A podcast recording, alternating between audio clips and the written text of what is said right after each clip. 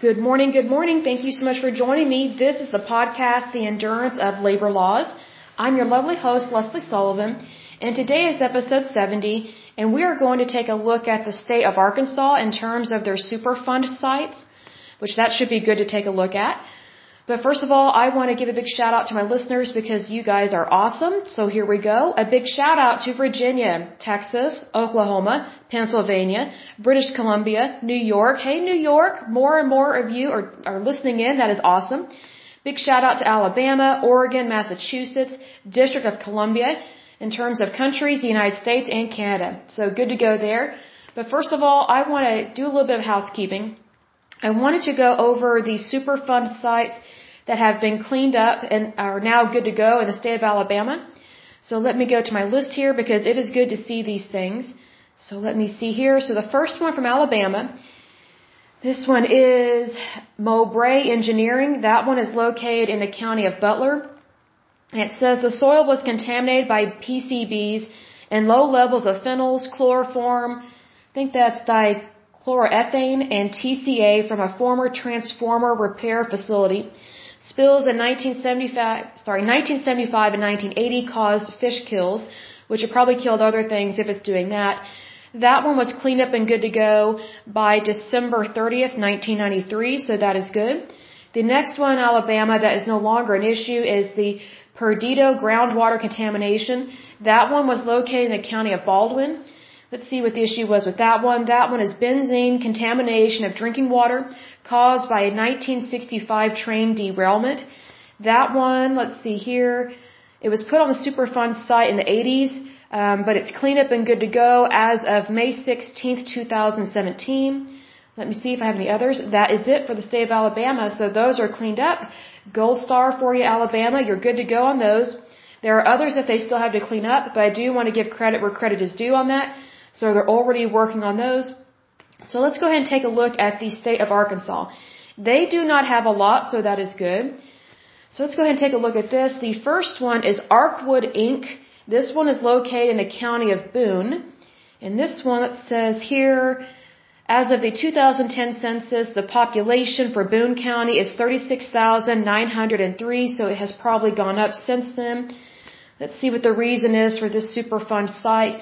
They have soil contamination by PAHs, PCB, or sorry, PCB, sorry, can't say it, PCP, and trace dioxins, and a nearby spring contaminated by PCP from former wood treatment activities. So this one was added to the list. Let's see here. That's going to be March 31st, 1989, and it is still a problem. The next one, let's see, for Arkansas is the Midland Products Superfund site. That one is located in the county of Yell. Let's see here. Yell has, as of 2010, 22,185 people, so it probably has gone up since then. So if you live in the county of Yell, um, just FYI, you do have a Superfund site. The issue with this one is soil, sediment, surface water, and groundwater contamination by PCP and PAHs from former wood treatment activities. This one was added to the list. That's going to be December 21st. Hold on a second. Let me make sure about that one. December 21st, 1993. Oh, I take that back. I am wrong. No wonder I questioned it. Okay. This one was added to the list June 10th, 1986. The next one in Arkansas is Mid-South Wood Products. This one is located in the county of Polk. Let's see, Polk County has 20,662 people living there. So if you live in the county of Polk, you do have a Superfund site. The problem with this one is soil and groundwater contamination by arsenic, cadmium, chromium, PCP, and creosote from wood treatment activities threatening local fisheries and drinking wells for around 5,700 people. This one was added to the list September 8, 1983. The next Superfund site in Arkansas is Monroe Auto Equipment. It's the Paragould Pit. This one is located in the county of Greene, and Greene County has 42,090 people. The problem with this one is soil and groundwater contamination by or from VOCs and heavy metals, including chromium and lead. The site contains an estimated 3,000 cubic yards of electroplating waste sludge. That's not good. This one was added to the list. That's going to be August 30th, 1990. The next Superfund site in the state of Arkansas is Mountain Pine Pressure Treating. That one is located in the county of Yell. The problem with this one is liquid waste and sludge contain PCP and arsenic and contaminated soil from former wood treatment operations. Now let's see, they have been stabilized and safely buried on site. Well, obviously it's not safe if it's on a Superfund site. Let's see here. This one was added to the list. That's going to be July 22nd, 1999. The next Arkansas Superfund site, I'm not sure how to pronounce this, but um, Ouachita, Nevada Wood Treaters. And it's in the county of Ouachita. And let's see here, Ouachita has 26,160 people. So if you live in that county, you have a Superfund site. Let's see, this one has soil, surface water, and liquid waste contaminated by PCP and arsenic from former wood treatment operations. Waste and contaminated soil have been removed from the site and incinerated. But it obviously still is a problem because it has not been completely cleaned up. This one was added to the list May 11th, 2000. Let's see here. The next one is Popile Inc. It is located in the county of Union. Let's see here. There are 41,639 people living in that county. Let's see, has groundwater, surface water, and soil contamination by creosote and pentachlorophenol from former wood treatment operations. This one was added to the list October 14, 1992. The next one is Rogers Road Municipal Landfill. This one is located in Pulaski. And let's see, Pulaski has 391,911 people living in that area.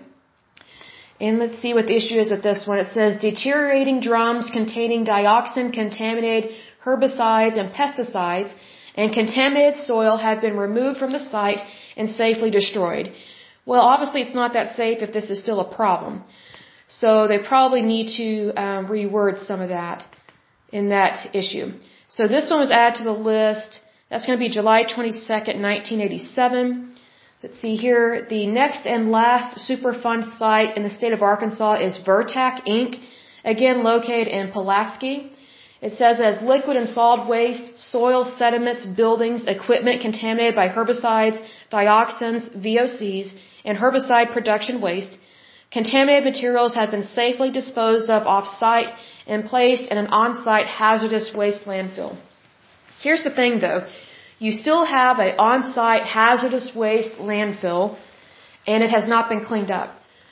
So with this one, I'm kind of disappointed with this last Superfund site because it seems like they're just passing the hockey puck. They're just moving the toxic waste from one site to another and that obviously is not really how you handle stuff. It needs to be completely contaminated and it needs to be completely gotten rid of so that way the environment can be repaired and renewed. Because at this point, we still have a Superfund site sitting there with all these problems.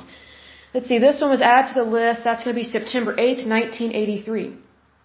So, as I said, Arkansas did not have very many uh, Superfund sites. And, you know, considering the size of their state, they are doing really good in terms of not having very many hazardous waste sites. So I'm impressed with it. And also Arkansas is a very beautiful state, very lush and green, very beautiful. So I'm, I'm glad to see that they don't have a lot of problems, not like California or New Jersey. So that's always a good thing to see. But I will go ahead and end this podcast because that's it for this right now. Probably the next one will be the state of Colorado. We'll probably take a look at that one. But until next time, I pray that you're happy, healthy, and whole, and that you have a wonderful day and a wonderful week. Thank you so much. Bye bye.